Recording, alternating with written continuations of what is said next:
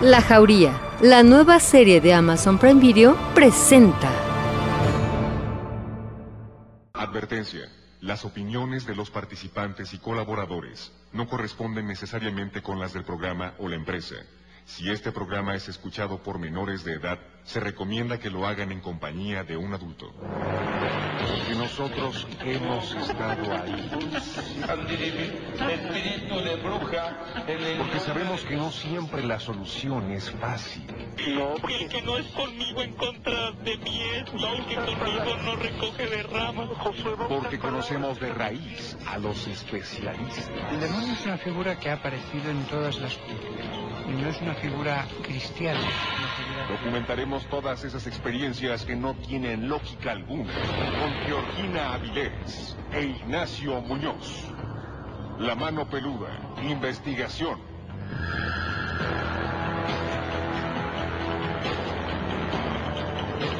Llegó la hora de poner las evidencias sobre la mesa. Fantasmas, voces, apariciones, psicofonías, mitos y leyendas que rodean al mundo sobrenatural quedarán al descubierto aquí en La mano peluda. Investigación. Desde la Ciudad de México para todo el mundo, esta emisión de lo insólito y de lo que no tiene explicación lógica, pero que a ti y a nosotros nos apasiona. Soy Georgina Vilés y qué gusto que estés esta noche con nosotros. Hola, ¿cómo están? Muy buenas noches. Bienvenidos sean a esta emisión en donde nos gusta platicar de lo increíble y también de lo sobrenatural. Porque de lo que es natural en todos lados se habla mucho. Yo soy Ignacio. Nacho Muñoz, agradecido con Dios y con todos ustedes porque juntos vamos a iniciar una emisión con esos temas escalofriantes. Si quieres contar relato, comunícate a la multilínea 55 51 66 3403. También tenemos el WhatsApp, el Miedofón, 55 21 93 59 26. También nos puedes seguir a través de la página www.radioformula.mx www.radioformula.mx Ahí nos puedes buscar dentro de la programación de Radio Fórmula. Damos la bienvenida a todas las plazas que nos escuchan en la República Mexicana, Ciudad Juárez, Coatzacoalcos, Culiacán, Durango, Guerrero, Aguascalientes, Torreón, La Paz, Baja California Sur, Mazatlán, Poza Rica, Tabasco, Tijuana, Tampico y Monterrey. Gracias por estar aquí. Hoy vamos a platicar acerca de un tema interesante. Siempre hemos querido como humanidad tener una máquina del tiempo. Pues resulta que existe un dispositivo que permite ver el pasado de un lugar específico. ¿Qué? Esto suena bastante interesante. ¿Cómo no? ¿Tú crees que esto ya sea toda una realidad y que incluso el ejército de un país ya lo esté usando? Bueno, pues vamos a platicar acerca de este tema, pero sobre todo lo más importante es escuchar tus experiencias de lo sobrenatural que nos quieres compartir y por ese motivo vamos a irnos todos rumbo a Toluca, porque ahí ya se encuentra nuestro amigo Eduardo, quien nos quiere contar una vivencia. Eduardo, ¿cómo estás? Hola, buenas noches. Que soy el primer relato de la noche. ¿Qué tal? Así, desde Toluca vamos a iniciar esta noche con los relatos. Qué bueno que estás aquí, Eduardo. ¿De qué se trata tu experiencia? Pues miren, yo ya había hablado del programa, he hablado un par de ocasiones y les comento, no sé si recuerdan, pero yo trabajo en un hospital por una de las noches. ¿Ok? Ok. Y he hablado que en mi trabajo, bueno, pasan cosas interesantes, pasan cosas paranormales y estos datos tienen algo que ver. Ahora recientemente ha pasado algo en dos ocasiones que les quería comentar a ustedes y bueno, y a toda la comunidad turbomanía que les va.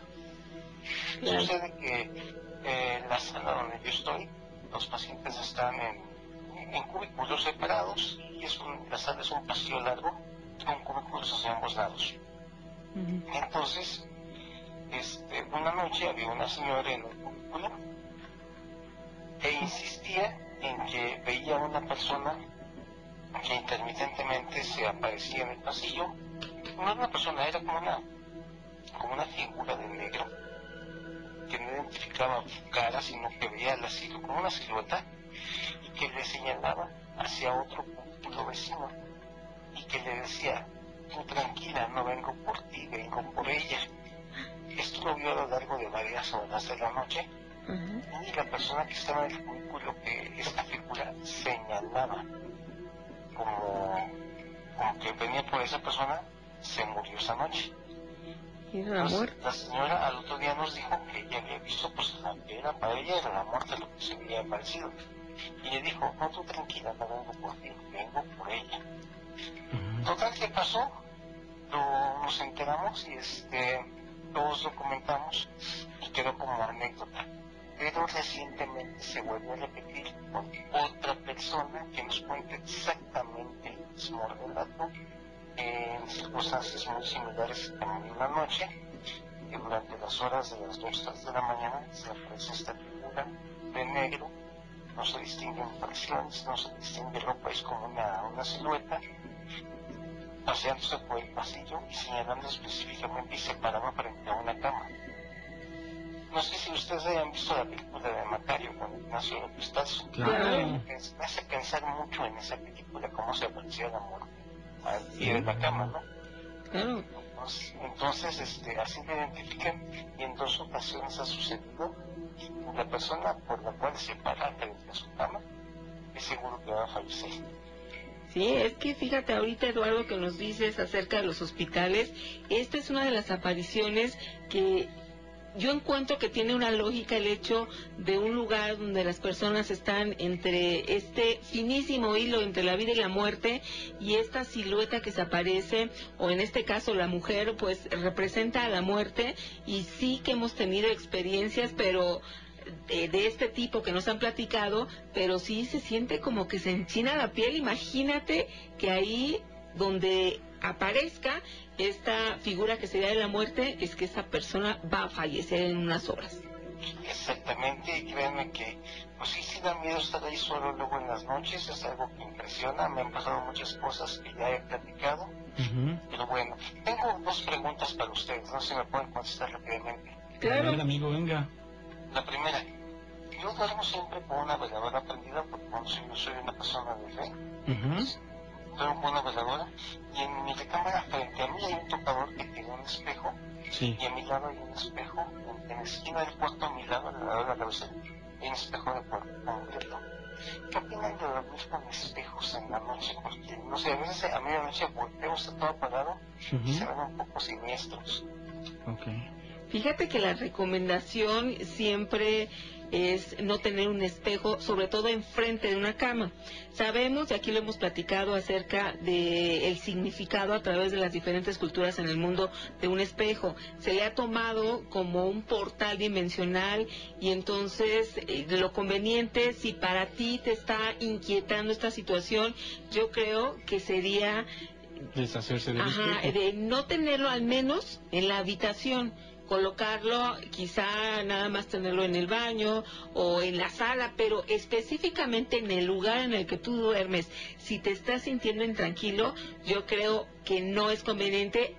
Por más, también aquí nos estás comentando de una veladora. Si esta veladora se refleja en el espejo, pues sí, efectivamente se ve más tétrico e incluso te puede llegar, no digo que se pueda aparecer una entidad, pero sí puede incluso por cuestión eh, que a lo mejor despiertas rápido, puedes tú formar una silueta y entonces tú solito ya te estás haciendo... Una pareidolia, ¿no? Exacto, un, un ambiente que no es conveniente para el descanso.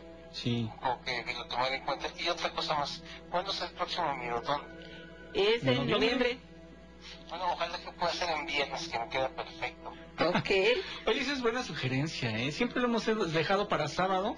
El último sí lo hicimos en viernes. En viernes, ¿verdad? Sí, pero los... En, en viernes sí pude estar todo presente todo el tiempo.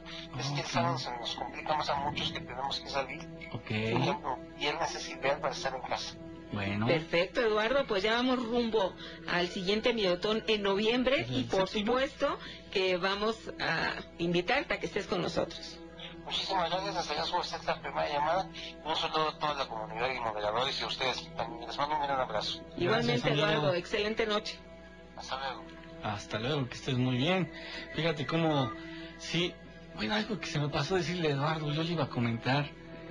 Bueno, para que si nos está escuchando en este momento, lo más seguro es que sí, que procure no tener veladora. Las veladoras son muy, muy peligrosas. ¿Qué buscamos con la veladora? Una luz. Entonces, no necesariamente tiene que ser fuego. Puedes utilizar, amigo, estas nuevas veladoras que ahora son con un foquito y ese foquito tiene luz como de vela. Entonces sería interesante que lo cambiaras, amigo.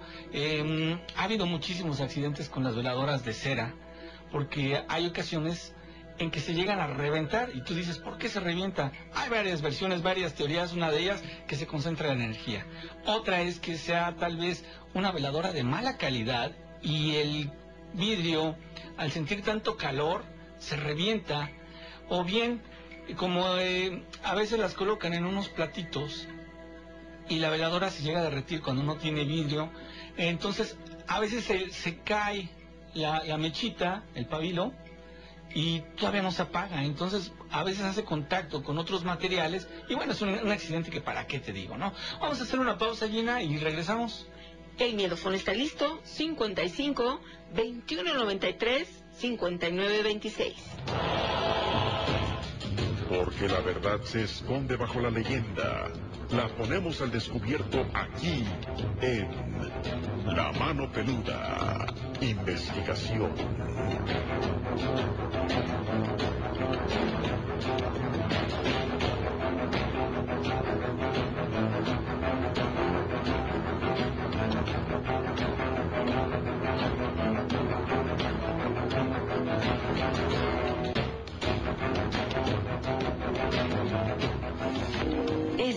Escuchando La Mano Peluda, investigación. Cuando un médico se equivoca, lo mejor es echarle tierra al asunto. Sabiduría en las redes.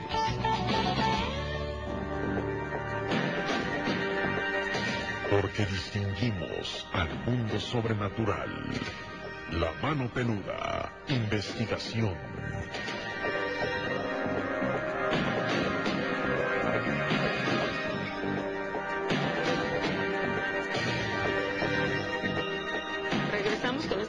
De México para el Mundo, Antonio Marco Castañeda nos dice, ¿quiere escuchar la famosa historia del tesoro del corral? Sí. Claro, allá en Durango sucede y por supuesto, Antonio, que deseamos que nos envíes tu número para contactarte y que nos puedas contar esta leyenda de allá de un tesoro y en Durango. Saludos a todos nuestros amigos. Y ahora nos vamos con Fabián, que nos escucha en Atlanta, Georgia. ¿Cómo estás, Fabián? Hola, Gina, buenas noches. Buenas noches, bienvenido. Ah, este, ah, me agarraron un poquito nervioso, ya estaba yo aquí, pensé que no me iban a marcar. ¿Qué pasó? Te sorprendimos. Sí. Este, bueno, pues, bueno, pues mi historia, pues está cortita, pero pues creo que es interesante, ¿no? A ver, venga. Este, pues eh, fue en el, como en el 2015, ahí en, ahí en Querétaro, yo soy de Querétaro. Perfecto. Este, estaba yo ahí, pues me iba a bañar, era en la noche, como a las 10 de la noche, y el baño estaba fuera del, afuera de la casa, un bañito que teníamos que caminar un pasillo. Sí. Y entonces yo, estaba esperando mi turno porque se bañaban otros chavos, trabajábamos en una constructora.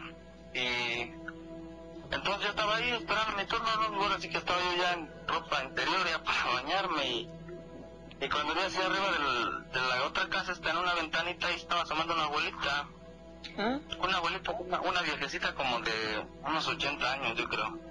Okay. Y me estaba viendo y se estaba riendo, se estaba riendo de mí porque pues estaba yo así, casi desnudo, ¿no? Sí.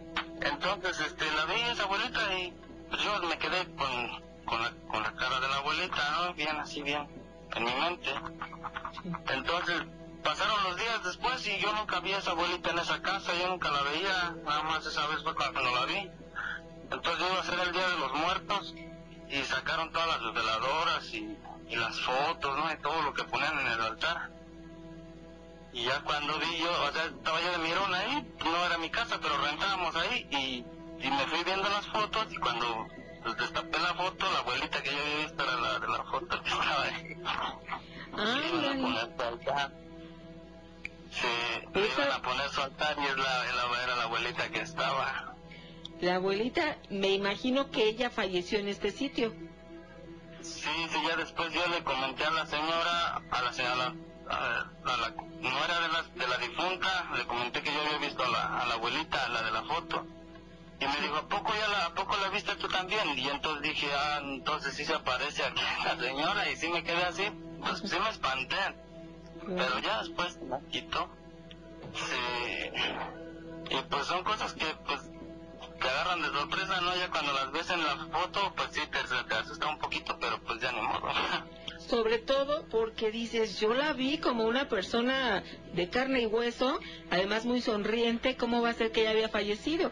Y esa mujer ahí sigue y lo más conveniente es que hubieran hecho esta oración para decirle que ya se vaya, que no pertenece, pero también comentas que era cerca del Día de Muertos, ¿verdad? Sí, era cerca del Día de Muertos y pues yo la vi así como, pues como cualquier persona, ¿no? Así sonriente, como feliz porque me vio y y pues yo la vi hacia arriba y nada más me estaba viendo y nada más se reía y de repente ya ya, ya no la vi en la ventana y, ya después pasaron los días y es donde se me ocurrió levantar las, las imágenes de los que ponen en sus altarcitos y ahí estaba la foto de la señora. Vaya, pues bien dijiste Fabián, mi relato es cortito pero muy interesante y ya se quedó aquí como este testimonio que nos dejaste y además fíjate que se está uniendo Querétaro, que allá tienes familia, Atlanta, donde vives, y aquí la Ciudad de México. Entonces, ¿cómo te apellidas para que les mandes un saludo a Querétaro? Ah, no, pues sí, un saludo allá a mi, allá a mi familia, allá a Cadereta, Querétaro. Órale. Ahí todas bajas de allá, y pues por causa del destino estamos acá, y, pero pues de allá somos. Muy bien. Ahí hay una hacienda, ¿verdad? Que también tiene mucho que contar en Cadereyta, en Querétaro. Sí, bueno, hay muchas haciendas en Querétaro, en la de, la de Chichimequillas, ahí también. Ajá. Ahí Tobares, ¿no? Ah, sí, la hacienda Tobares está por ahí, ¿no? Sí, hay varias haciendas así juntitas ahí en, en el Marqués, en, Querétaro. Oye, Fabián. mucho, ahí me, me he topado muchas cosas, igual también en el camino para acá, para Estados Unidos, y muchas cosas, pero no sé si te las puedo contar. Claro. ¿Tiene, ¿Quieres platicar otra, otra breve? Sí. Adelante, amigo, si, si, tienes otra historia breve, pues venga de ahí de una vez, ¿no? Ajá, no, pues esta, bueno, esta, vez, esta fue cuando me vine para acá, la primera vez que me vine para Estados Unidos. ¿Qué pasó? Este, venía yo en el, en el camino y yo, pues, pues ahí venía yo caminando, ¿no? Como todo mi emigrante y, y de repente Dios me tomé una pastilla para, según para aguantar más, ¿no? Pero mi cuerpo ya venía muy deshidratado y pues me dio para abajo. Entonces, este, yo me desvanecí en unas vías de un tren que estaban ahí, unas vías del tren. Y ya mis demás compañeros me decían, vamos, avanza, avanza, vamos a avanzar, porque ya pues aquí va a pasar el tren y aquí nos va a ver la policía y pues yo ya no podía, yo ya estaba tirado en, la orilla del tren y entonces cuando vi así entre los, entre había mucha rama y estaban todos mis compañeros ahí parados, los que tenían conmigo, entonces así como que se abrieron y entonces vi un perro, un perro negro grandote, así como con los ojos amarillos, eh, parado en las vías del tren. Y pues sí me espanté mucho porque yo ya me sentía que yo ya no iba a poder, yo ya sentía que yo ya me iba a morir, yo ya veía yo cosas y, y luego vi el perro negro que estaba parado en las vías del tren y me dio mucho miedo, yo dije, seguro aquí me voy a morir, ya no voy a poder seguir, yo ya me voy a quedar y este perro me va a comer, o sea, yo pensé, pero pues nadie veía al perro más que yo era el único que vi ese perro porque después les conté y me dijeron que ellos nunca vieron ese perro y yo pues yo sí lo vi que estaba parado en las meras vías del tren y ya cuando yo como que me, me, recuperé un poquito, caminamos hacia donde estaba el perro, cuando iba a llegar a donde estaba el perro, el perro se fue por las vías y ya nunca lo volví a ver, pero no sé qué fue, no sé. Muchos me dicen que a lo mejor era la muerte que me estaba viendo, no sé. Oye, pero este perro te motivó a tomar fuerza y seguir adelante, ¿te dio miedo o...? miedo Miedo. Por el miedo, por el miedo. Me dio ganas de seguir porque yo dije, si me quedo aquí, me va a comer, me, me voy a morir. sí. No sé qué fue, no sé qué fue ese perro, pero, pero fue un perro negro grande, como esos perros galgos, los grandotes, así alto y su cara como larga y sus ojotes como amarillos y no me dejaba de ver, nada más me estaba viendo, me veía, me veía, hasta que yo seguí, ya él se fue, se fue por las vías, pero pues sí me dio mucho miedo, no sé la verdad que, que fue. Claro que sí, una experiencia que jamás vas a olvidar y que nosotros, Fabián, agradecemos que la hayas compartido, que muchos amigos se identifican con este proceso que llevaron para llegar a Estados Unidos. Y aquí, Claro. mira, Rosy Suárez dice, yo también estoy en Atlanta. Wow. Saludos, otra pelugomaníaca comunidad. que, que se está identificando y que también están allá en Atlanta y que sus familiares de los diferentes estados de la República Mexicana pues también los están escuchando. Muchísimas gracias Fabián por estar aquí y platicar. Órale, pues sí, nada más quería un saludo ahí para mi hermano Abelardo, que está ahí trabajando en una empresa ahí en, en Querétaro. Oye, pero ¿cómo se llama tu hermano? Mi hermano se llama Abelardo, Abelardo Anaya. Abelardo Anaya en Querétaro, que en este momento está trabajando y que seguramente está escuchando a, a Fabián. Sí, igual le voy a decir que les marque, igual tiene mucho, igual muchas cosas que le han pasado en las empresas donde ha trabajado y pues igual también le voy a decir que les marque. Ok, Fabián, que tengas excelente noche. Órale, pues igual a ustedes, gracias, sí, pues felicidades, échenle ganas. Gracias, tú también. Hasta luego. Hasta luego. Nuestra gente que se va a los Estados Unidos. que además son muy valientes, ¿eh? Ese recorrido caminando, de veras que se necesita tanta fuerza física, mental, espiritual, para poder llevar a cabo este sueño por el que van persiguiendo y de veras que los admiro muchísimo porque tienen mucha fuerza. Claro, mucha fuerza de voluntad, Gina. Eso es lo que ahorita sí está imperando en nuestras... De voluntad y física, Nacho, porque esos recorridos, no cualquiera, ¿eh? No, sí, claro, por supuesto, pero imagínate tú, Gina, lo que caminan. Cualquiera dice, no, yo ya aquí me quedo. Pero nuestros amigos de veras que no se rinden. Además el miedo, yo creo, ¿no? De que ahí viene la policía y que se van cuidando, no se conocen, pero hacen como hermandad, ¿no? Correcto, Gina, hacen un... Pues sí, entre ellos se van apoyando y eso es lo mejor. Es lo mejor. Siempre acuérdate que vale más un buen grupo unido que todo mundo desunido. Balagado. Desbalagado, disbalagado. Bueno, aquí Pedro Eduardo Galván dice, ¿qué hubo raza peludomaniaca? Se me hace que es del norte, Pedro. Gracias por estar aquí. Claro, dice aquí eh, Alfredo Francisco Paniagua, yo siempre veo en mi casa la figura de la Santa Muerte que anda deambulando en el patio de mi casa. Mi mamá también lo ha visto. De hecho, varias veces cuando aparece es cuando se muere alguien. Ah, o sea, es como un aviso, amigo. Ha sido un aviso que se presenta y a ver, sería interesante platicar con él, ¿no? Para que nos lo cuente con todo detalle. ¿Cómo ves? Vámonos a una pausa y regresamos con mucho más. El Miedofón. 55 21 93 59 26. Todo lo desconocido estará al alcance de millones de oídos. Aquí en La Mano Peluda. Investigación.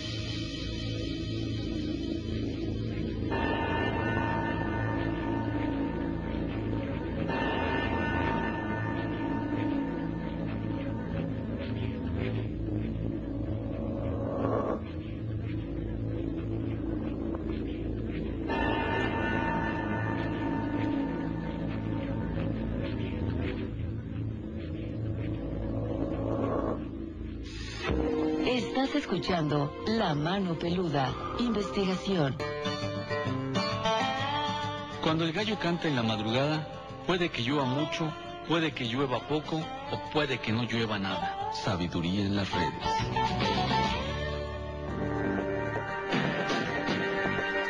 Porque distinguimos al mundo sobrenatural.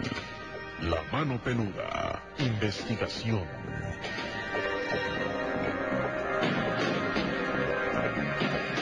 Iniciar el programa te dijimos de un dispositivo que permite ver el pasado de un lugar específico.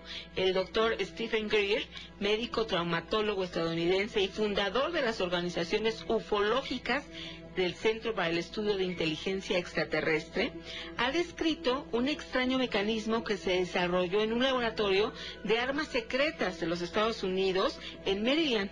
Durante su investigación describió cómo un ascensor eh, de este tipo puede ser usado y pues a esa es su función permitir ver el pasado de un lugar específico. Y entonces a través de este dispositivo se podía extraer información en una ubicación, pero exacta, de hace un siglo o incluso hace más de mil años. Imagínate. Uno de sus asesores militares trabajaba con inteligencia naval y en esos viejos tiempos él dice que había una instalación afuera de Washington, en las cercanías, ¿no? Sí. De Washington. La instalación tenía un dispositivo electrónico que podía extraer de cualquier punto del espacio algo que había sucedido en el espacio en ese lugar, o sea, en ese mismo punto. Lo llamaron el ruido blanco del espacio-tiempo. ¿Te imaginas? Esto suena bastante fantástico, sin embargo, imagina, este ah, reconocido médico asegura que el ejército de Estados Unidos en específico tiene este dispositivo. ¿Verdad? Órale. ¿O mentira? Lo cierto es que suena, suena fantástico, ¿no? Sí, no, suena espectacular. Y siempre que hablamos de estos temas, me recuerdo el libro del caballo de Troya. Ahorita lo platicamos. Aquí ya tenemos también desde la alcaldía Cuauhtémoc en la Ciudad de México a Miguel, ¿cómo estás? Hola, hola, buenas noches. Bien, bien, todo tranquilo. Perfecto, y quieres contar un relato. Sí, este. Ayer fue. Exactamente ayer. Sí. Fue extraño lo que me sucedió. En mi casa, este. Se hizo como. Estaba yo viendo la tele. Cuando de pronto empiezo a ver en el techo de mi casa un, un resplandor blanco. Como si hubiera un círculo Un hoyo en, en, en el techo. Yo vivo en un departamento, entonces obviamente que tener un, hoyo en el techo no... Se veía un resplandor y de ahí empezaron a salir este pues burbujas, burbujas de, de colores, burbujas pequeñas de colores como si alguien estuviera soplando como por ese por ese hoyo, o sea, se veía blanco, no sé qué era. Después, después este, ya que salieron un buen de, burbujas que por cierto se, metieron a mi recámara, ese, ese, ese, ese hoyo, lo, lo que se fuera, se empezó a volver de color azul, como si alguien estuviera iluminando eh, con, una lámpara azul. es- esa parte y se cerró, o sea, como vi, vi cómo se, la luz blanca que estaba se, se, se iba achicando, achicando, achicando y se cerró. Ya nos quedó la luz azul. Se desapareció la luz azul y empecé a ver yo como si una silueta color azul se empezara a mover por toda mi sala. Sí, me, sí me saqué de onda. Pero Ajá. lo más extraño es que, bueno, empezó, toda, toda la energía, todos los entes que están en mi casa se empezaron a mover. Empezaron a salir, no sé qué fue, pero empezaron a salir, les llamó la atención.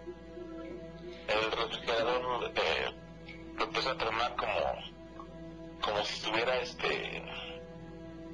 Pues, pues empezó a tronar raro, o sea, no, no, no normal que un refrigerador truene así y muchos muchos muchos rostros este empezaron a salir de, de muchos lados Rostros, estos eran eh, definidos, tenían o sea, dos ojos, una nariz, una boca, o solamente veías una silueta, ¿cómo eran? No eh, es que eran, son varios o sea tengo un justamente dentro, detrás de un refrigerador, y ese sí está bien definido, es una, una silueta por completo, con, con, con un rostro fijo. Y hay otros, este, como, como si fueran, no sé si han visto el viaje de Chihiro. No. Te lo recomiendo ver esa película del viaje de Chihiro. Y este, hay como, como, uno, como, un- como unas siluetas, Sí. no definidas, pero sí se ve como un, como si se intentaran de generar rostros. Ok.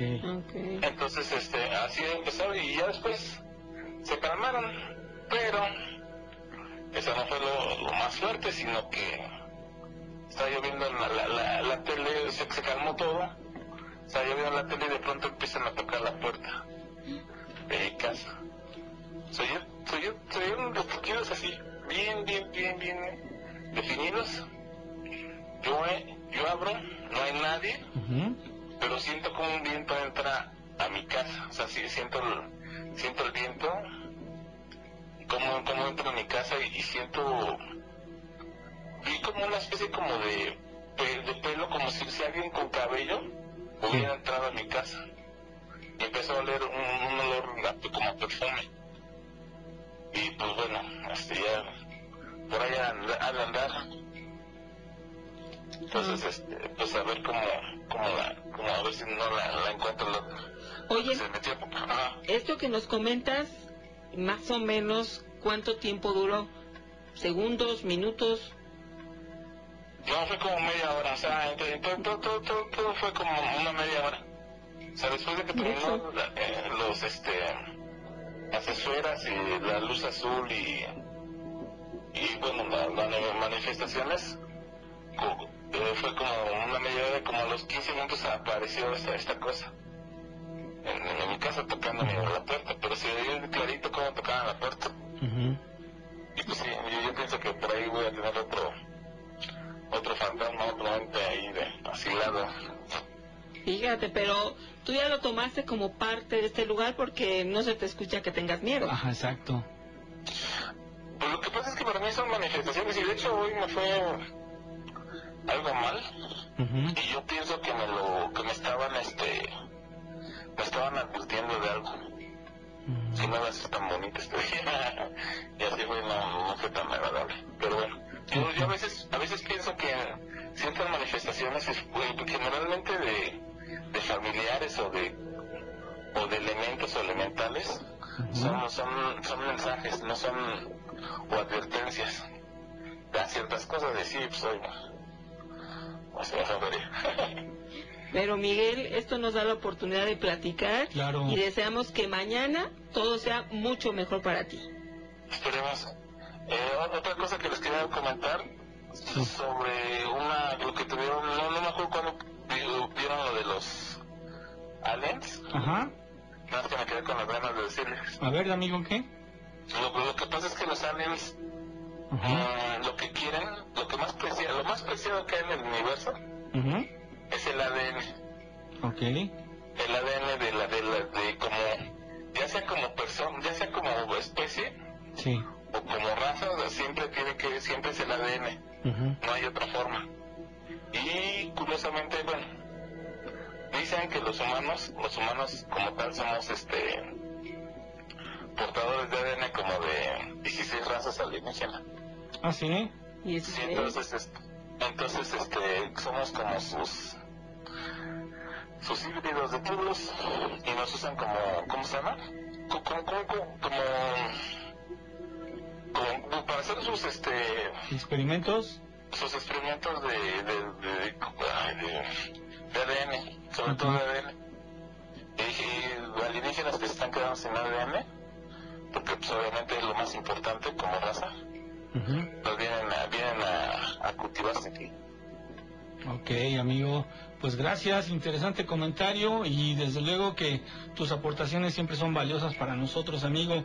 Mm, espero que pues más adelante nos volvamos a contactar. Ya ni te digo que ojalá que no sea la última vez. Yo sé que tú eres un ferviente peludomaniaco que siempre está aquí presente, amigo. Así es, cuídense mucho. Que estés muy bien, brother. Hasta luego. Hasta luego. Bueno, gracias por toda la participación y tengan paciencia porque tenemos aquí amigos que nos dicen, es que yo mandé mi número, no me marcan, ¿qué pasó? Eh, tengan paciencia y por supuesto que sí les vamos a hablar, ¿no? Mira, por ejemplo, Marco Hernández dice, hola, oigan, les acabo de mandar un buen relato por Messenger, espero lo vean y se lo pongan a la audiencia. Eh, ¿Por Messenger o por el WhatsApp, amigo? El WhatsApp es el, el miedofón. Ah, yo espero que sea por ahí. Nada más si nos dices eh, con qué termina tu número, los cuatro últimos dígitos, y con eso lo buscamos más de volada, amigo. Sí, para esta participación. También Cristian Guzmán dice, ¿qué pasó? Yo les quiero contar varias anécdotas y no me llaman. Claro, Cristian, ya aquí te vamos, ya estamos aquí en tu lista y por supuesto que te vamos a marcar. Alma Flores Hernández, soy relativamente nueva hablando, pero desde Juan Ramón Sáenz los escucho porque sus nombres son familiares desde entonces, sí. Alma, pues ya Gracias, tenemos un ratito en esto. Gracias por estar aquí. Sí, desde luego. Misael Fonseca dice, no todos los seres de este universo piensan igual. Hay más benevolentes. Ahí tenemos a Cristo, a Tot o al rey Pacal, dice, sumerios, pleyadianos, arturianos y también son benevolentes y solo buscan el despertar de la conciencia. Yo creo que era lo que quería decir mi amigo. Vamos a hacer una pausa, Gina. Y regresamos con mucho más. El Miedofón manda un mensaje de voz o de texto al 55 2193 5926. Es hora de poner al descubierto lo que nos hace temblar, correr, gritar y sudar. La mano peluda. Investigación.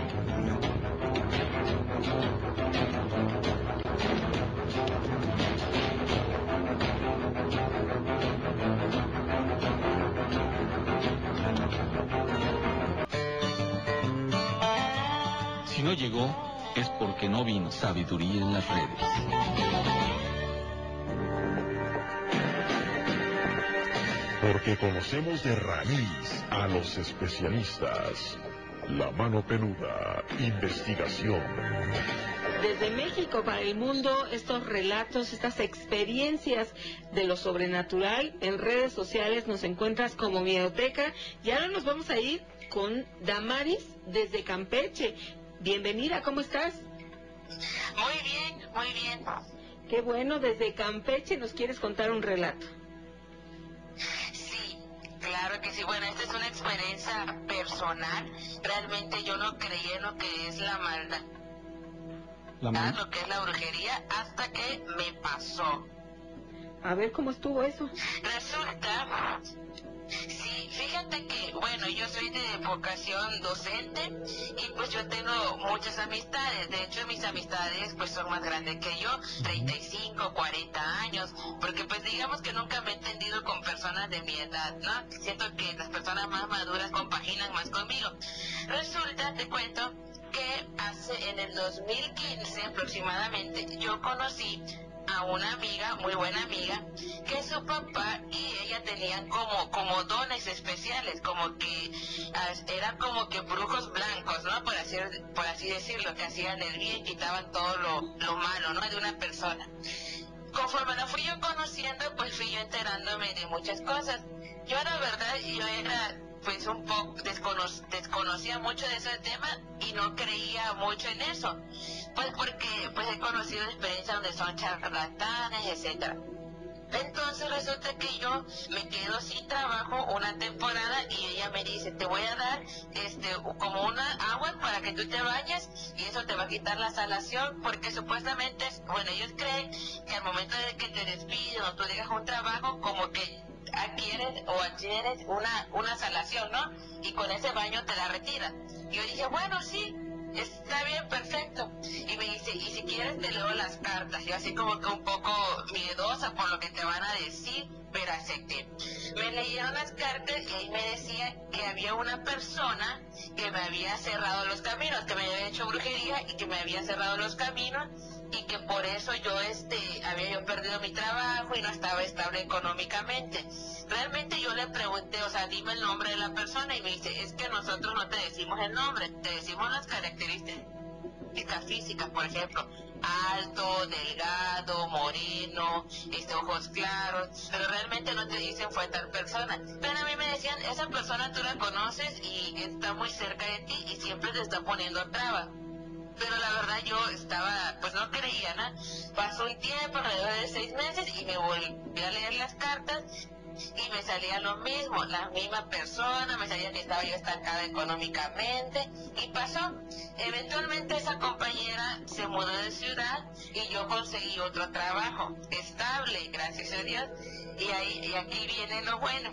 Porque resulta que justamente un año, el día de, de, esta semana, ya ven que uno cuando trabaja en una escuela este reclutan personal y todo, ¿no? Reclutaron a una compañera, pero yo no sé, pero yo tengo como esa, digamos, esa facilidad de detectar cuando una persona o sea, cuando una persona o hace brujería o espera ese tipo de cosas o es seguidora de lo que es la Santa Muerte. Entonces yo desde que la vi había algo que en ella no me cuadraba, como que tenía mala vibra. Aparte de que su presencia de esta compañera era muy imponente, era grandota, se veía que tenía un carácter muy especial y todo. Entonces esa compañera este, salió mal de la escuela donde, donde, donde trabajábamos, no duró mucho, alrededor de dos meses, este, y, y se salió y siguió normal.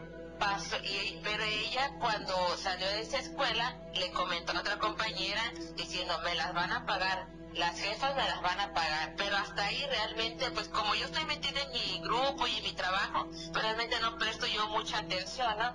Pasó el tiempo, pasó el tiempo y justamente ahorita en lo que fue la pandemia, en el trabajo hubieron muchísimos conflictos, muchos conflictos y todos nos quedamos así, no, pues qué será, qué habrá pasado.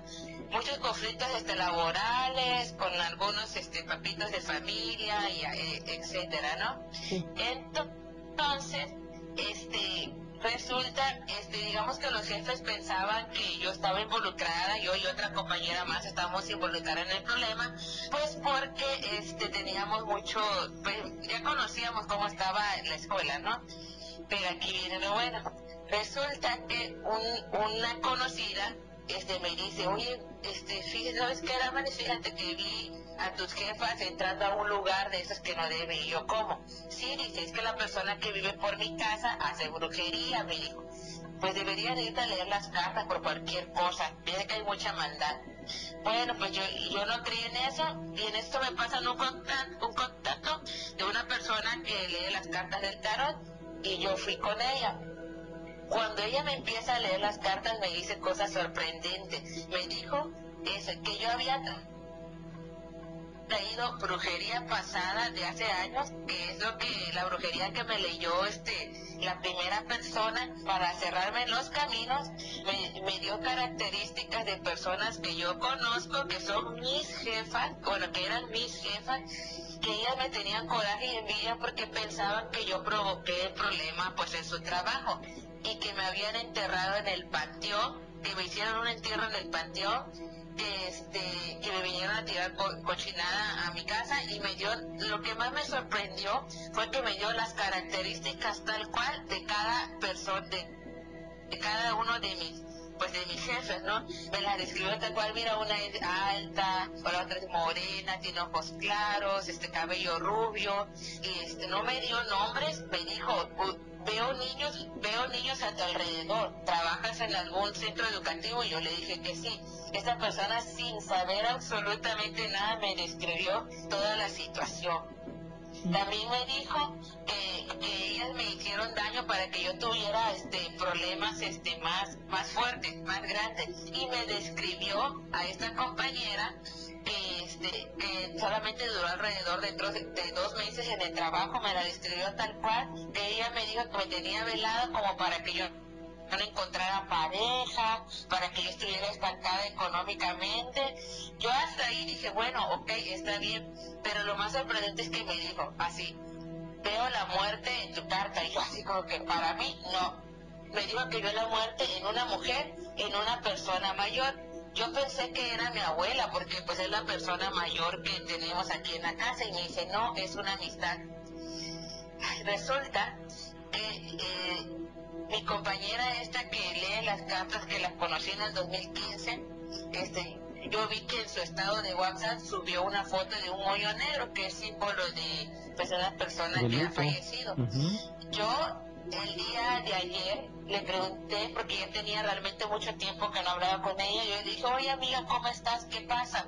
¿Por qué tienes ese moño negro que falleció? Y me dice, Damaris, falleció mi mamá. Cuando a mí me dijo Damaris, falleció mi mamá, yo me acordé rapidito de lo que esta persona que me leyó las cartas hace como dos meses, que me comentó que una persona cercana a mí y ya grande iba a fallecer y fue ahí cuando yo realmente empecé a creer en eso, en esas cosas. De hecho, yo ya sospechaba que algo habían hecho porque aquí en mi casa como que se siente así la tensión, se siente así como que una vibra muy fea. Yo a veces... Eh, eh... ¿O se cortó? Se le fue la... Vamos a esperar, fíjate aquí, Kenia Ramírez dice, ¿cómo puede haber personas malas que llegan a realizar trabajos a otros? Y sí, definitivamente eso es lo que son, personas malas. Así es, efectivamente, Gina. Vamos a ver si podemos restablecer esa llamada. Mientras tanto, si te parece bien, vámonos a una pausa y regresamos. Así es, el miedofón te lo voy a dar para que mandes tu mensaje de voz y de texto, pero despedimos a las clases con una hora de transmisión y vamos a continuar. Mañana los esperamos. El Miedofón 55 2193 5926. Lo oculto se pone al descubierto aquí en La Mano Peluda, investigación.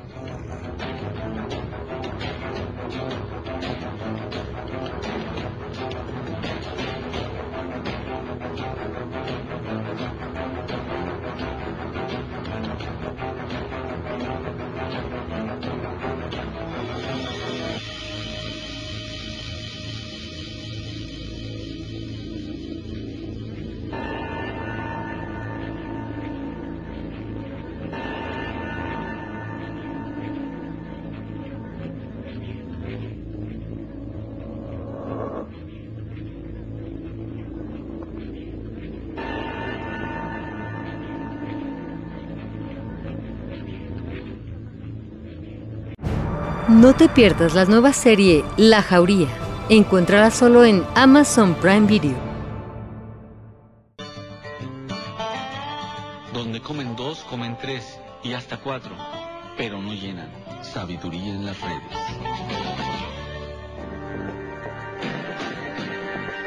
Porque tenemos mucho que decir. La mano peluda. Investigación.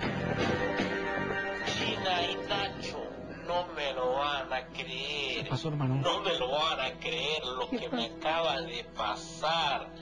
Estoy sumamente impresionado de lo que me acaba de pasar.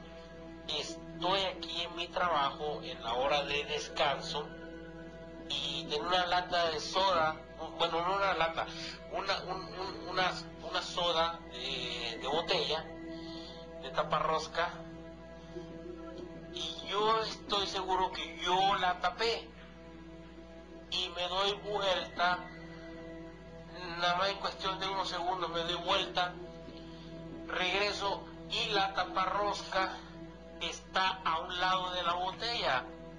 No hay nadie más conmigo estoy yo solo. Y no es, no es solo eso lo que me ha estado pasando ha estado pasando ciertas otras cosas eh, en, mi casa en Houston, ahora estoy aquí en Luisiana y esto me pasó ahorita en Luisiana y no lo puedo creer, no lo puedo creer. Y yo estoy seguro que yo puse la taparrosca en la botella y después cuando regreso, en cuestión de unos segundos, la taparrosca está a un lado de la botella. No lo puedo creer. Y además está solito, ¿eh? Yo creo que esta es la impresión que te llevas porque si tienes a un compañero o está alguien más donde tú estás trabajando, dices, bueno, me quisieron hacer una broma. Correcto. Pero si te encuentras físicamente solo, esto quiere decir que... Alguien más lo hizo. Sí. quién lo hizo? pues tal vez por ahí un ser espiritual que te quiere espantar o, o tal vez algún duendecillo que te está jugando una broma, amigo. Quién sabe, todo puede suceder cuando uno está solo. Exacto, Nacho. Y bueno, aquí Mapat nos dice, aquellas personas que hacen este tipo de brujerías se les regresa tres veces. Y sí, definitivamente creemos que aquellas personas que lo hacen o que encargan estos trabajos de brujería, sí tienen eh, una consecuencia en este mundo, sí que la tienen. Ya tenemos nuevamente con nosotros a Damaris. ¿Estás ahí, verdad? Sí, claro. Se cortó la llamada, pero qué bueno que ya regresamos contigo.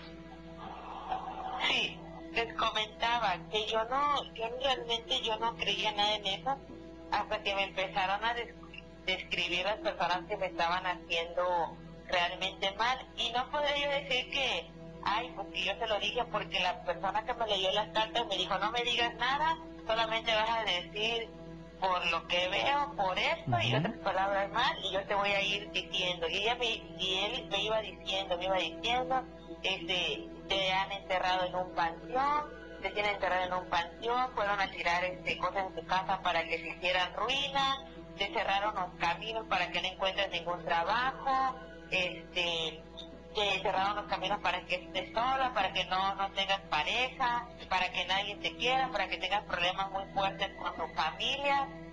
Y te lo cerraron pues porque pues tu, dueña de, la, de donde tú trabajas pues te odia y te tiene envidia. Y uno se pregunta, bueno, ¿cómo es que, que ella tiene envidia? Una persona pues que tiene una escuela, que está bien en todos los sentidos y como me dijo la persona que me leyó las cartas, es que a veces la gente, hasta por el chicle que tú estás masticando, te tiene envidia.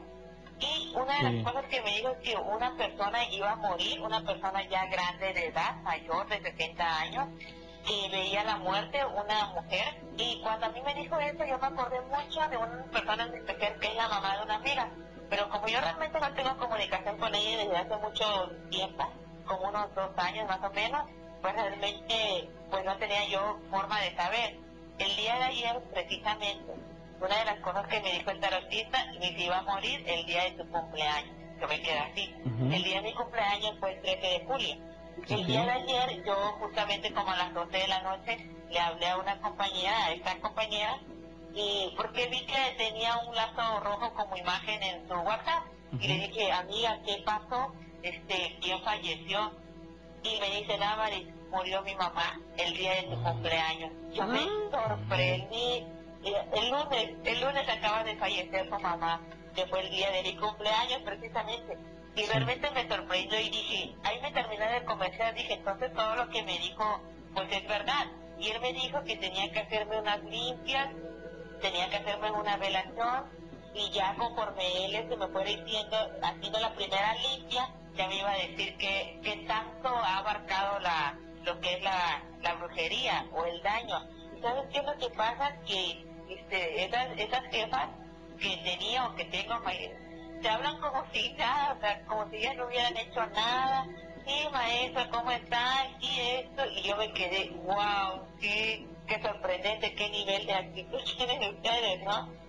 Y que te apreciamos y te queremos mucho, pero realmente hay que tener mucho, mucho cuidado una de las cosas que a mí dice mi abuelita es que uno se debe llevar bien con todos porque nunca sabes quién, quién es capaz de hacer esas cosas. A veces uno pues inocentemente, sin hacer nada, van y te agarran coraje, ya lo primero que te hacen van y te hacen brujería. Yo realmente, este, yo me podré enojar mucho con una persona, pero no soy capaz, porque esas cosas, como comentaba, te regresan y hasta tres veces no, porque siempre he pensado, todo tiene su precio. Quizás en el momento no, pero después sí, sí te cobran la factura. Y fíjate que yo, yo ya lo sospechaba porque yo empezaba a tener dolores de cabeza. Así, ya a nunca me da dolor de cabeza, o sea, nunca, nunca. Y yo empezaba a tener dolores de cabeza, me empezaba a sentir mal. Aquí en mi casa, yo soy una persona muy activa y yo de la cama no salía, o sea, yo quería estar durmiendo todo el día. Y, este, y que siempre a las 3, 3 de la mañana, a las 3 y media, me decían mi nombre, Tamari y yo lo escuchaba así tan clarito como si me estuvieran diciendo y me despertaba. Y yo soy de dormir de las con las luces apagadas, yo nunca he tenido miedo a la oscuridad. Pero eso, en esos días cuando yo me levantaba a esa hora, sentía yo un miedo que encendía una luz y así me dormía diario.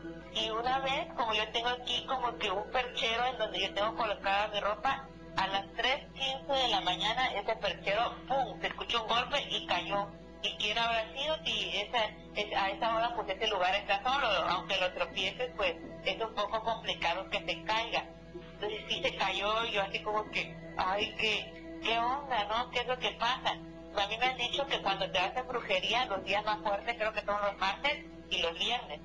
Y justamente esa una semana yo empecé a sentir dolores en la madrugada a la misma hora en mi estómago, como si yo tuviera gastritis en la boca del estómago. Un dolor intenso, entre 3 y 4 de la mañana. Cuando yo empecé, yo dije, esto no es, no es normal. Me volvió a dar el dolor justamente a esa hora y yo agarré mi Biblia, porque yo tengo una Biblia aquí, y empecé a leer el Salmo 91 y el dolor se me pasó sin pastillas, solamente diciendo el Salmo 91. Y yo me quedé así sorprendida, sorprendida, sorprendida de cómo es, cómo hasta dónde se puede llegar a abarcar lo que es la brujería. Claro. Sí, por supuesto, no cabe duda que la brujería existe y se ha manifestado durante mucho tiempo, ¿no? Ya por siglos, décadas. Aquí lo importante es que tú ya estás como que preparada, como que acondicionada. Recuerda que una de las estrategias de la brujería es trabajar con la mente de las personas. Así es. Y entonces yo noto en tu expresión, amiga, como que de algún modo ya estás como que predispuesta. No estoy diciendo que con ello seas débil ni mucho menos, sino como que ya estás preparada para dar un revés. Pero al, prepararte para dar ese revés, ya estás eh, teniendo apertura a recibir una señal. No sé si me explico, amiga. Sí, como abrir portales o algo así. Más bien abrir tu mente. Es decir, haz de cuenta, yo te digo a ti, te voy a hacer una brujería. Es un ejemplo, ¿eh? Yo obviamente yo no sé nada de brujería. Te voy a hacer una brujería. Entonces, como yo ya te dije que, que te voy a hacer una brujería, aunque tú seas una mujer de mucha fe, y si tú crees en lo que yo te dije, tú vas a estar esperando a ver cuál va a ser la manifestación de la brujería que yo te hice. Tú ya estás esperando algo, no sé si ahora sí me, me di a entender. Sí, sí, claro. Entonces, ahí ese es el problema. O sea, todo, yo creo que todo cae en una especie de autosugestión en donde tú das apertura en tu sistema de activación reticular a esos fenómenos que pudieran venir provenientes de una brujería. Y como tal, obvio, pues te va a llegar, lo vas a encontrar en algún momento. Haces bien en, refugiarte en la Biblia, haces bien en refugiarte en la oración, porque pues no, hay mejor remedio que ese. Nada más aquí, lo que sí no, no está bien es que tú misma ya estés esperando. Tú lo, lo que deberías hacer es rechazar desde un inicio, ¿sabes qué? yo lo rechazo, yo ya tengo una protección y yo lo rechazo. Y obviamente, amiga, las eh, condiciones van a ser distintas, porque el trabajo para el brujo que te lo va a hacer va a ser más complicado. Primero, convencerte de que existe su poder y segundo, sacarte de la fe. Así es. ¿Verdad? Sí, así es. Dicho, a mí me sorprendió porque, pues, yo no le había dicho nada a esta persona. O sea, si a mí no me lo hubieran comentado, fíjate que vi a estas amistades ahí en este lugar, pues yo hubiera seguido normal con mi vida, ¿no? O sea, ni siquiera me hubiese enterado. Ya cuando a nivel que me leyeran las cartas del tarot, porque realmente dije, será, ya, ya me puse en duda, exacto, o por curiosidad, y cuando estas personas, sin que yo le comentara nada, me empezó a describir físicamente a estas personas, sin decirme el nombre, Damaris, yo las conozco físicamente. Damaris, permíteme, tenemos que hacer una pausa y regresamos contigo. El miedo fue mensaje de gozo de texto 55 2193 5926. Conocemos la leyenda y la hacemos realidad. La mano peluda, investigación.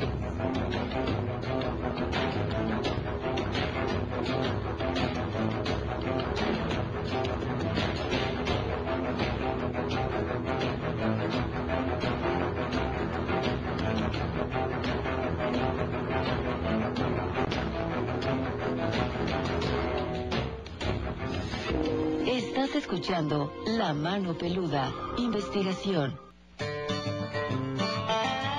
Cuando veas un pelado con cara de buena gente, es bueno. Cuando veas uno con cara de tonto, es tonto. Cuando veas uno con cara de hijo de la fregada, es un hijo de la fregada. Y cuando veas uno con cara de sinvergüenza, no le prestes sabiduría en las redes. Porque sabemos que no siempre la solución es fácil. La mano peluda, investigación. Yo tengo un relato que me pasó cuando yo iba en un campamento. Se me apareció, digamos, una niña fantasma y pasó un relato para mí muy aterrador y algo traumante. Ahí acaba. Ah, Ok, bueno, entonces vamos a anotar en este momento tu número a la bitácora para comunicarnos contigo. Cuando hablas de brujería, por ejemplo, Damaris nos dijo un comentario bastante interesante porque dice, bueno, ella tiene una escuela, tiene todo bien en su vida, ¿qué me puede a mí envidiar? Pues, Damaris, ahí está precisamente la respuesta. No creo que todo en su vida sea perfecto, porque no solamente pueden envidiar aquello que tengas físicamente o económicamente, pueden eh, algunas personas envidiar la familia que tienes, la relación que llevas con tu pareja o que tienes hijos, algo que no, no puede ser equiparado económicamente, pero dicen, oye, ella se ve muy feliz y por qué, Y entonces hasta eso les molesta, ¿eh? Dicen que el envidioso no quiere lo que tú tienes, el envidioso quiere que tú no lo tengas. O que lo pierdas, sí, Exacto, literal. entonces... Y, y cómo dirán, dicen, ay, esa Damari siempre tan feliz, hasta me cae gorda de tan feliz que está siempre. Y entonces ellos se van envenenando el alma, amiga, y literalmente comienzan a elucubrar. Ahora, este asunto que tú mencionabas antes de irnos a la pausa, ¿estás ahí? Sí, claro. Ok, este asunto que mencionabas antes de ir a la pausa, que fuiste a que te leyeran el tarot, pues ahí estás abriendo puertas, amiga. Así es. De hecho, este, bueno, ya me lo habían leído las cartas como en el 2015 y esa persona que me leyó el tarot no solamente me dijo, o sea, específicamente cómo eran físicas la, físicamente las personas, sino me dice, es que tú vienes arrastrando brujerías pasadas. Y yo, ahí fue cuando yo confirmé lo que me dijo, pues mi amiga, que también lee esas cartas que conocí a partir del 2015. Sí. Yo realmente, y vuelvo a repetir, yo no creía en eso. Si a mí no me hubiera dicho esta persona, ¿sabes qué? Vi a tus compañeras haciendo esto, cuídate. Pues yo ni, ni por enterada. De hecho, antes que me leyeran las cartas por segunda vez, Sí. yo ya manifestaba el dolor de cabeza, el, dolor en el estómago en la madrugada, me llamaban así en la madrugada. Pero pues yo dije, bueno, pues estoy soñando, o tengo el sueño muy pesado, o estoy muy cansada y, a- y así por por esto este este por eso yo dije ah bueno pues ha de ser los efectos de eso pero veo que tienes mucha razón a veces nosotros inconscientemente abrimos pues cosas que no debemos Sí, amiga. Eso es lo que de Exactamente, o sea, de inmediato cancelarlo en tu, en tu vida, ¿no? Cancelarlo en tu cerebro, no le permitas incubar. Fíjate que hay una teoría, no sé si ya has escuchado que lo he comentado, me parece que no lo has escuchado porque, porque este, mm, no, no, no te había yo leído, Damaris, no había leído tu nombre, pero me da mu- mucho gusto repetírtelo para ti y para los amigos que no lo habían oído. En cierta ocasión yo escuché o una charla, participé de hecho en ella, nada más que yo como estaba muy atento a lo que se decía, eh, precisamente como que iba tomando nota cerebralmente, ¿no? Iba yo poniendo atención en lo que cuadraba con los relatos que a veces aquí nos platican nuestros amigos. Y en esta discusión se, se hablaba y se platicaba que así como nosotros tenemos un ángel de la guarda, yo creo que mucha gente que tiene esa fe cree que tenemos un ángel de la guarda, yo estoy seguro que sí, pero bueno, habrá quien no lo crea así. Bueno, de ese modo, como tenemos un ángel de la guarda, también estamos rodeados de demonios.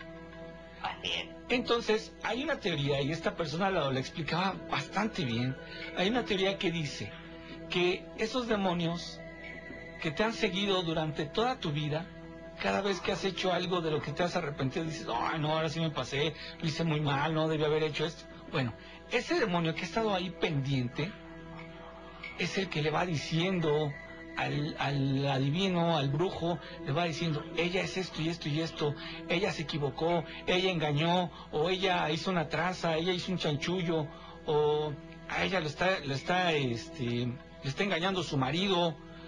¿Para qué lo dicen?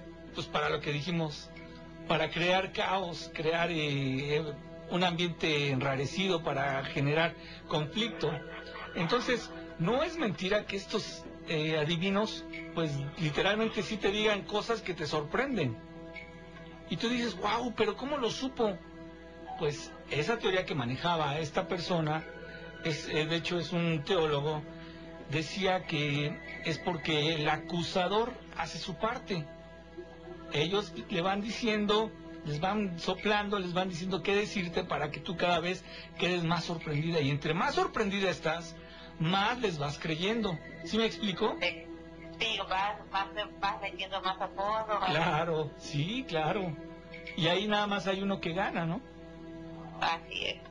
Damaris, pues muchas gracias por platicarnos esta experiencia que muchos amigos peludomaníacos se pueden sentir identificados y además hay que estar alerta que nos sirva, ¿no? También para en nuestra vida cotidiana, pues estar al tanto de la gente que nos rodea y no creer del todo, ¿eh?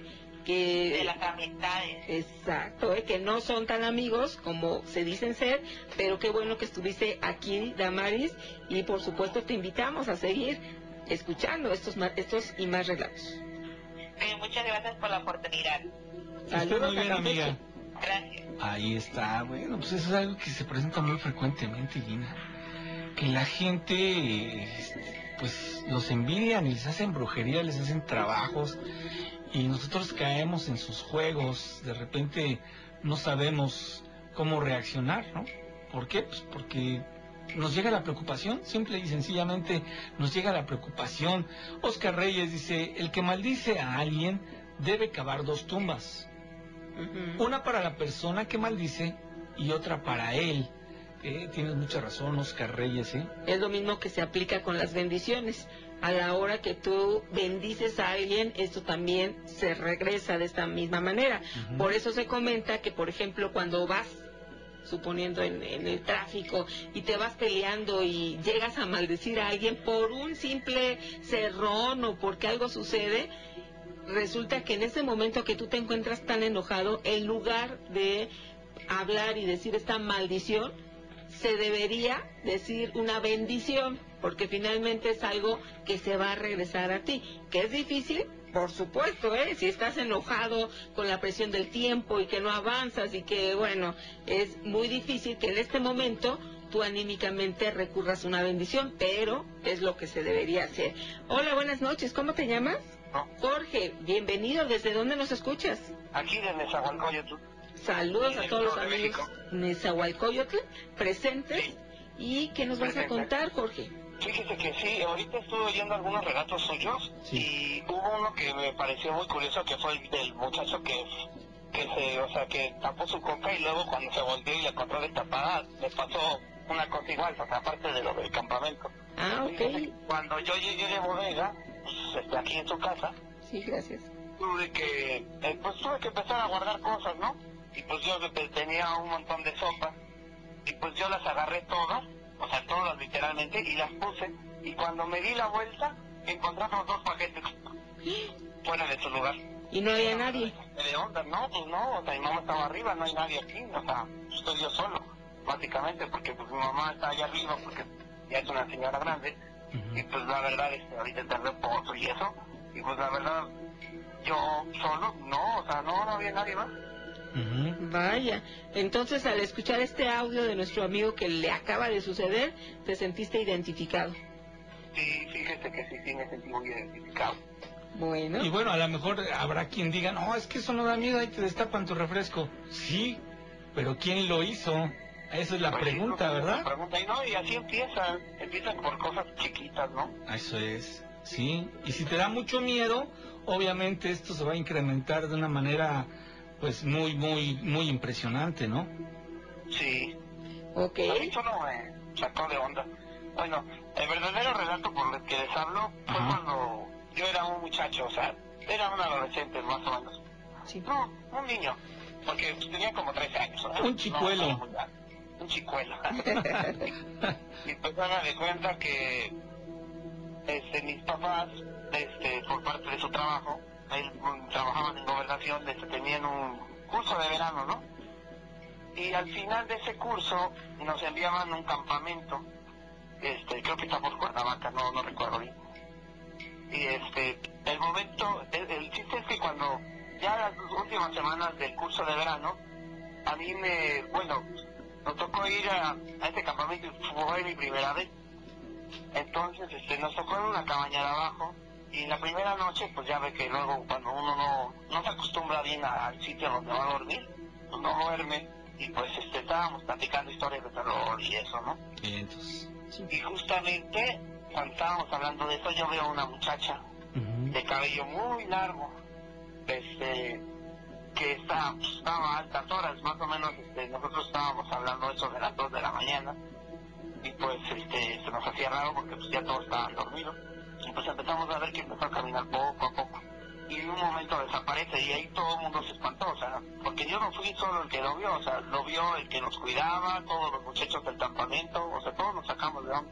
Cuando fue en la, en la mañana vimos que en ese lugar estaba todo tirado, o sea, la ropa que ahí estaba colgada estaba toda tirada por todos lados, ¿no? Donde fue donde desapareció esta muchacha. Jorge, bueno.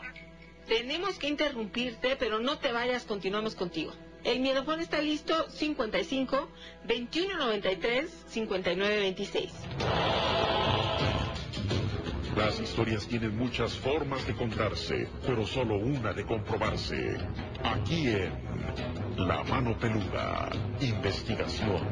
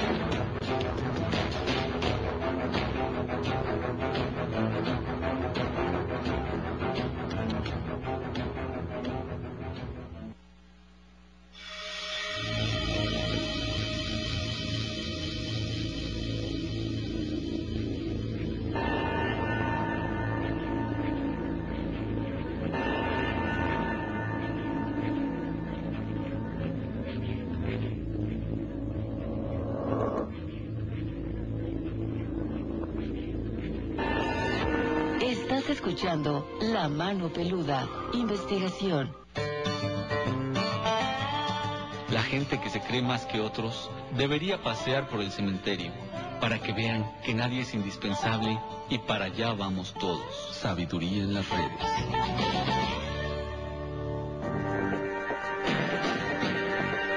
Porque no todo tiene explicación lógica. La mano peluda. Investigación.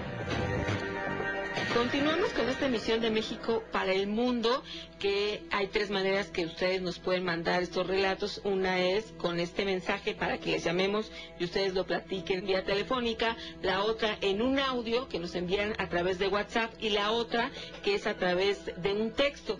Tenemos, Nacho, muchos relatos en texto que me encantaría encontrar la manera de entonces estarlos también incluyendo porque tenemos mucha información de las tres maneras y entonces a veces se queda un poquito rezagado lo del texto, ¿no? En relatos así como Jacqueline, que nos envía un relato que está un poquito largo, pero también nos dice, me hacen sentir que Juan Ramón está en el programa con ustedes. Gracias. Muchas gracias, les mando este relato. Saludos, gracias Jackie y vamos a encontrar la manera también de darnos un tiempo para pasarlos y vamos a continuar con Jorge que lo interrumpimos.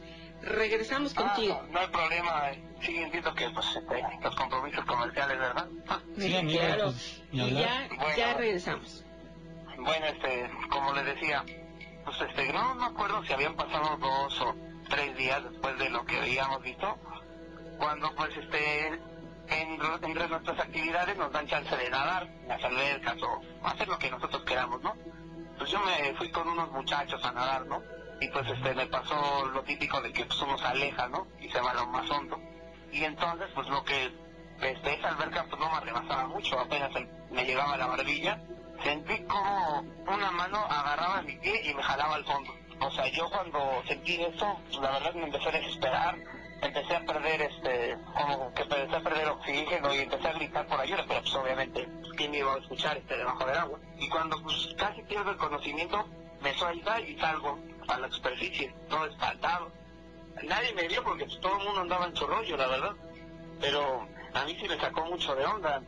Después de ahí, pues la verdad, mm, no me pasó nada extraño en ese campamento, más que este unos, unos días antes de que terminara todo, me, me hablaron unos muchachos, hey Jorge, ven.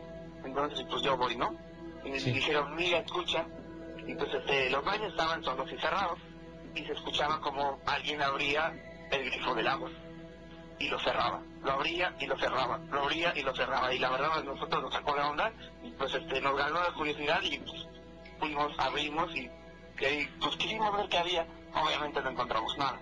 Y, y pues bueno, eso fue lo que me sucedió. Al correr del tiempo y después de hacer una reflexión, Jorge, ¿qué explicación le podríamos encontrar? Pues mire, la verdad cuando yo pienso sobre esto, este, yo siempre a lo mejor me imagino que alguna muchacha haya, fallecido las mismas circunstancias que yo. Pues bueno, que yo no que llega a padecer, vaya. Sí, sí. Pues sí, es probable, amigo, que haya quedado ahí una psicohuella y que se esté dando esa manifestación. Pues interesante, mi querido Jorge. También tengo otra otra pequeña cosa que me pasó. A ver. Mm, mire, esto es algo muy corto. Fíjese que yo cuando era niño, no sé si a lo mejor sí soy dado a eso, la verdad lo ignoro, pero yo la verdad pues me metí al baño, ¿no? Y me iba a dar un baño normal, y pues cerré la cortina, me estaba enjabonando y de repente me una mano, como que quiere abrir la cortina, entonces yo la abro de golpe y no encuentro a nadie, me salgo del baño y digo, oye, ¿quién se metió al baño? Nadie, todo el mundo andaba abajo, mi papá en la azotea, para descanse. Sí. Y pues eh, eh, este, y así me han pasado cosas chiquititas, o sea, de que de repente estoy normal y se escucha un grito a lo lejos y yo no soy el único que la escucha. Pero así, las cosas más importantes que me sucedieron solo fueron del campamento y lo del muerto, la subida del muerto que les comenté anteriormente. Ok, amigo. Pues sí, ya has tenido esas experiencias y qué bueno que las compartes, amigo. Muchísimas gracias. Ojalá que no sea la última vez que charlamos, ¿no? Pues este, no ha pasado nada que ahorita en estos días que pues, estoy transcurriendo en el metro por la noche, a ver qué, qué me encuentro. Bueno, amigo, pues hay que estar pendientes en todo caso, ¿no? Sí. Ok, que estés muy bien, amigo, muchísimas gracias. Gracias a usted por escucharme. Hasta luego, amigo. Ahí están esos testimonios de fenómenos. A veces no son tan impactantes, diría uno, pero no deja de ser fenómeno, no deja de ser raro. Ante la simpleza de lo que pudiera ocurrir o que pudiera parecer que destapen un refresco, dices, bueno, a ver, ¿qué onda? ¿Cómo si yo lo dejé tapado? ¿Cómo es posible que lo hayan destapado? ¿Cómo destapas un refresco? Pues hay que darle vuelta a la rosca, ¿no? Si está para rosca hay que darle vuelta y quitarle la tapita. Por simple que parezca, a ver, denme una explicación. Ahí está, ¿no? entre otras cosas. Y aquí en este programa que sabemos el poder que tiene lo espiritual, fíjate Nacho, que aquí nos envían a través del WhatsApp, necesito su intercesión para protección para mis hermanas que tienen el mismo apellido que yo. Me llamo Ricardo Mendoza Santos. Por el momento no puedo dar detalles, pero en serio necesito su ayuda espiritual. Y por supuesto Ricardo, vamos a invitar a todos nuestros amigos que se quieran unir en esta oración, en este apoyo espiritual, como tú lo mencionas, por Ricardo Mendoza Santos y sus hermanas. No sabemos de qué se trata, sin embargo, ellos necesitan esta fortaleza que les ayude a salir adelante. Fíjate, Gina, que ahorita con esto de la pandemia y esas cosas, hay muchas personas que se sienten ya estresadas, ya ha sido demasiado tiempo, ha sido larga la espera para poder una vez más tomar la normalidad. Y, y pues todavía se ve que va para largo deben mantener la calma. No tengan miedo, lo principal es no tener miedo. Una persona que es creyente no debe tener miedo. Recuerden que siempre, siempre hay alguien que está arriba de nosotros y Él es el que decide cuándo será nuestro momento. Por lo tanto, no, no te creas tú tan exclusivo, tan especial como para decir, no, pues yo, yo creo que hoy me voy. No. Debes de tener confianza. Si tienes fe, debes tener confianza. Y es que estamos, Nacho, en un momento a nivel mundial difícil e incluso hemos oído en las noticias que dicen, ahí viene la segunda oleada, la tercera oleada, y también comentan los expertos, sobre todo en psicología, que dicen, ahí viene la cuarta oleada, pero esa no va a ser del COVID ni otro virus, sino va a ser la oleada de ansiedad y depresión. Entonces vamos a, abocarnos y a fortalecer también nuestros pensamientos, porque esto sí es algo que no se ve, pero que sí se sufre, ¿no? Claro que sí. Para los amigos que en este momento sientan temor, sientan algo de ansiedad, sientan depresión, sientan que la cosa está muy, muy complicada, les voy a compartir. No es para todos, ¿eh? es para los que crean en esto y los que no lo crean, bueno, habrá la manera de también platicar con ustedes de otra forma, pero les voy a compartir un pasaje que a mí en lo personal me ha dado mucha calma, mucha tranquilidad. No debes tener miedo porque si tienes miedo a lo que le temes, eso es lo que te va a afectar. No porque llegue, sino por el mismo miedo. Entonces, fíjense, dice ahí, no temas porque yo estoy contigo, no desmayes porque yo soy tu Dios, que te esfuerzo, siempre te ayudaré, siempre te sustentaré con la diestra de mi justicia.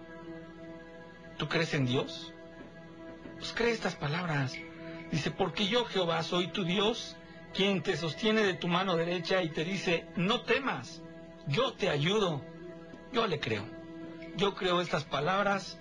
El que quiera eh, leerlo en su casa, bueno, pues es el libro, es Isaías 41, versículo 10. Los que tengan esa inquietud, los que se sientan mal, que no puedan dormir, que se sientan angustiados, si tienen confianza y tienen fe, mediten en estas palabras y van a ver que les va a ayudar muchísimo. Ahora nos vamos con Silverio Toledo, que ya está aquí listísimo. ¿Cómo estás? Buenas noches. Buenas noches, Silverio. ¿Desde dónde nos escuchas? De aquí de Mérida, Yucatán. Ándale, que la ciudad blanca, ¿verdad? Así es. Perfecto. de salud. Silverio, ¿qué nos quieres platicar? Pues sí, yo tuve un relato de hace, bueno, ya tiene rato de, de, casé y hace 25 años que estoy divorciado. Y tuve un relato que me fui a, rentar una casa, una casa de dos pisos de un amigo. Eh, sin yo saber él adoraba la Santa Muerte. Pero en ese transcurso él sacó su, su Santa Muerte y había una vecina al lado que siempre me decía que había un tesoro enterrado en donde yo estaba rentando. Y cada vez que la, con la, consecuentaba a la, a la señora, me decía que ya desenterré que si ya desenterré el tesoro porque había un cofre de oro ahí adentro. Yo le dije, pues no, pues, ¿a cambio de qué? Le dije, pues, a cambio de que tú lo vas a saber, me decía. Pues pasó el tiempo y yo seguí rentando la casa, la amueblé, la arreglé, la dejé muy bonita. Y llegó un tiempo que Tuve unos cumpleaños de mi hija, la más chica, que en aquel tiempo tenía cuatro años y la más grande tenía siete. Pues tenía yo unos perros que los dejaba en el patio, pero ellos se aporreaban en la puerta y al día siguiente los, los encontraba con rasguños en todo su cuerpo como si un tigre, un león, algo los, arañaba muy feo y los perros lloraban muy feo. Pues opté por meterlos en la casa y en el momento que los meto en la casa, los trastes empezaban a caer, cosa que nunca había sucedido. Pues yo le hablé al muchacho que me rentaba la casa y le pregunté, oye, este, ¿tienes algo acá de protección para tu casa o X cosa por el momento, por el estilo? Decir, no no, o sea, lo que yo tenía era de, Santa Muerte solamente para mi protección. Todo eso me decía. En la casa no había nada. es que le, luego le dije, mira, este, date cuenta, mira cómo están tus perros rasguñados. Y yo le, y cuando me dijo él, es que está raro, mi porque mi santa muerte no, no puede hacer eso, mi porque la protección solamente es para mí y mi familia. Yo te resté en mi casa y de mi niña y no, no pasa nada. En el transcurso del tiempo, pues empecé a los tazos caerse, la tele se, se encendía o se quedaba como un tipo estática, pero mis hijas dormían en el segundo piso, en el, en el segundo nivel. Y una ocasión la, la señora de al lado, pues las ahorita sigue viviendo, y ya tengo 40 años, pasé a ver la casa, o sea, la casa está completamente demacrada o abandonada, nadie la vive. Y sí veo que hay sombras que caminan allá, pero no le tomé mucha importancia. Pero te vuelvo a decir, en el relato, yo seguía viviendo en la casa y llegó el día de que me dijo la señora, en la fiesta de cumpleaños de mi hija, ¿sabes qué, mi Si desentierras, mira, aquí con su bastón me acorrió. Aquí está un cofre lleno de oro. Desentiérralo y lo vamos a la mitad, Pero a cuesta de qué, le digo a la señora, tú desentiérralo, mi. Pues llegó el momento de que, pues, quise hacerlo, y, pero no, no sé, no, no, no me llegó el, no sé cómo que dice, el valor sino que a la noche siguiente dejé la pala, pico, todo, lo que iba yo a desenterrar, pero no, no, no, no tuve ese valor para hacerlo.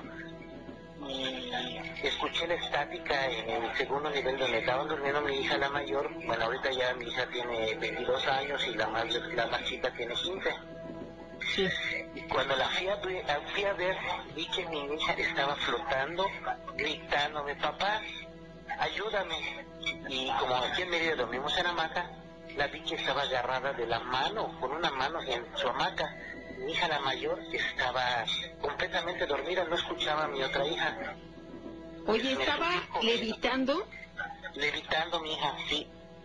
Estaba levitando y, eso te digo, hace como 25 años y yo también me, nació y hice contárselos y la verdad pues sí, me espantó mucho, ¿sabes? Con eso levanté a mi esposa, bueno, ex, y, le dije, ¿sabes qué? mira, fíjate, ve a la niña, ve cómo está, digo. Y cuando lo vio mi esposa en aquel tiempo, se quedó atónica, se quedó así pasmada y la jaloneé y le pregunté, ¿qué pasa? ¿Lo estás viendo? Le. Y no me contestaba mi esposa. Y con esa misma corrí, me subí a las escaleras, porque estábamos a la mitad de las escaleras y se veía el cuarto cuando la agarré, mi hija pesaba demasiado. No, no la podía yo ni jalar ni soltarla de la hamaca. Hasta cuando recé un Padre Nuestro y un Ave María y un Salmo, porque teníamos nuestra Biblia. Cuando sentí un peso grandísimo, que yo pensé que se me iba a porrear al, al, suelo, una vez la agarré. En el momento que la agarré, me bajé corriendo, pero mi esposa se quedó parada así, herméticamente, así, pasmada, o sea, como que muy asustada, no sé.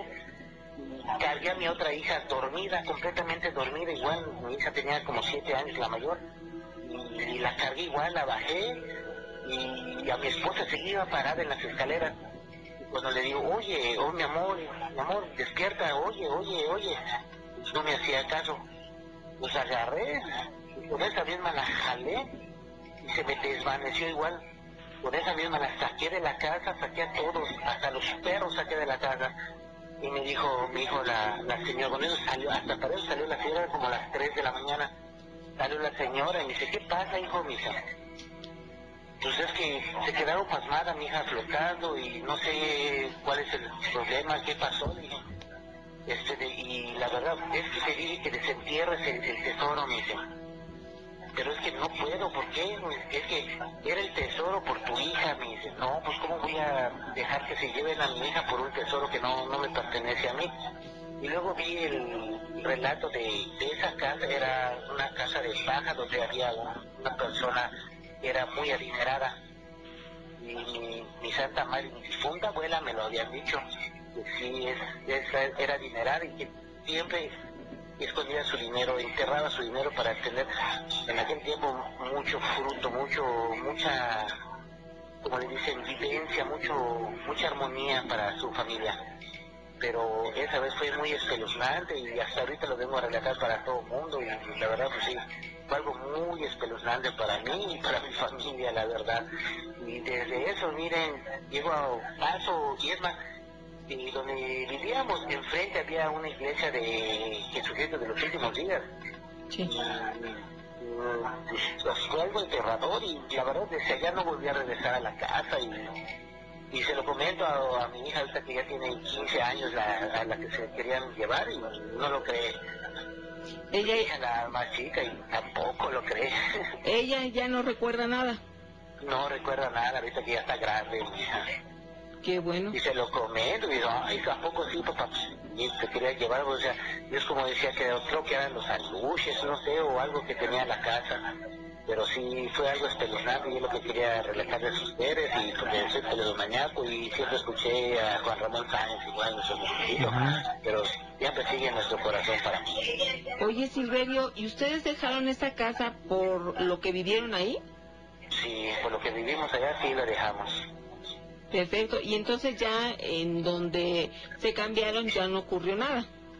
No, ya no, ya no, ya no tuvimos nada. Este, lo único que tuvimos fue, pues, bueno, sí, tuve lo que viene siendo el divorcio, nos separamos y ya hasta ya se quedó mi, historia. Pero pues hoy ya estás muy tranquilo, tus hijas, lo bueno que no recuerdan nada. y una situación súper difícil, Silverio, y dices, hoy me dieron ganas de compartirlo, de expresarlo, porque es una situación muy difícil y que no se puede contar tan fácil, ¿eh? Entre amigos o la familia, y qué bueno que decidiste hacerlo aquí en la noche. Ya tenía 25 años y ya, ahora sí como quien dice, ya no, ya no sabía soportarlo para contar lo que cuente, para contarle y que sepan mi historia igual. Muy bien, amigo. Oye, Silverio, pues muchas gracias. No, no, no, al contrario, gracias a ustedes y a toda la audiencia por escucharme. Igual es un relato muy muy fuerte, bueno, muy fuerte para mí en mi, mi, historia, mi poca historia de vida que tengo ahorita y la verdad pues sí, me, me gustó quisiera contárselos en este pequeño resumen en un momento. Muy bueno. Muy fuerte y gracias Silverio, que tengas excelente noche, un saludo para Mérida en general, que es un lugar muy muy bonito aquí en la República Mexicana y cuando quieras pues ya sabes, aquí está tu espacio. Claro que sí, muchas gracias Gina. Saludos Nacho. Hasta luego amigo, aquí estamos pendientes, gracias. Claro, bye. Hasta luego, que estés muy bien amigo. Fíjense qué historias esta noche Bien, bien, me ha gustado el programa, ¿sí? Aquí mira, hola Gina y Nacho. A mi prima le hicieron brujería para quitarle al esposo. Sí. Al tiempo una persona le dijo que podía revertir este trabajo, pero que podría ser que como era un trabajo tan fuerte, alguna persona fallecería, que la persona que le hizo el mal. Mi prima no quiso llevar un muertito en su conciencia y dijo, no, ya si le hicieron el trabajo, pues ya ni modo, yo no quiero tener este remordimiento de haber causado la muerte de alguien y pues aquí también entra la maldad, ¿no? Quitarle al esposo a la mala, ¿no? Eso le hicieron a su prima y ella tuvo una reacción, Nacho, muy loable, ¿no? Decir, no, bueno, si ya me hicieron el trabajo, yo ya no quiero saber, no quiero revertir nada y meterme en problemas que después también pueden llevar una consecuencia. Sí, claro que sí, Gina. Muchísimas gracias por haber estado con nosotros. Se quedaron relatos pendientes, pero mañana te esperamos para darle continuidad. Que tengas excelente noche. Que Dios te bendiga. Soy Gina Áviles. Hasta luego, Gina. Yo también me despido. Soy Ignacio Nacho Muñoz. Agradecido con Dios y con todos ustedes porque juntos escuchamos estupendas historias. Que tengas muy buena noche. Que descanses. Y como decimos aquí, el programa se termina, pero la investigación continúa. Aquí en La Mano Peluda. Investigación.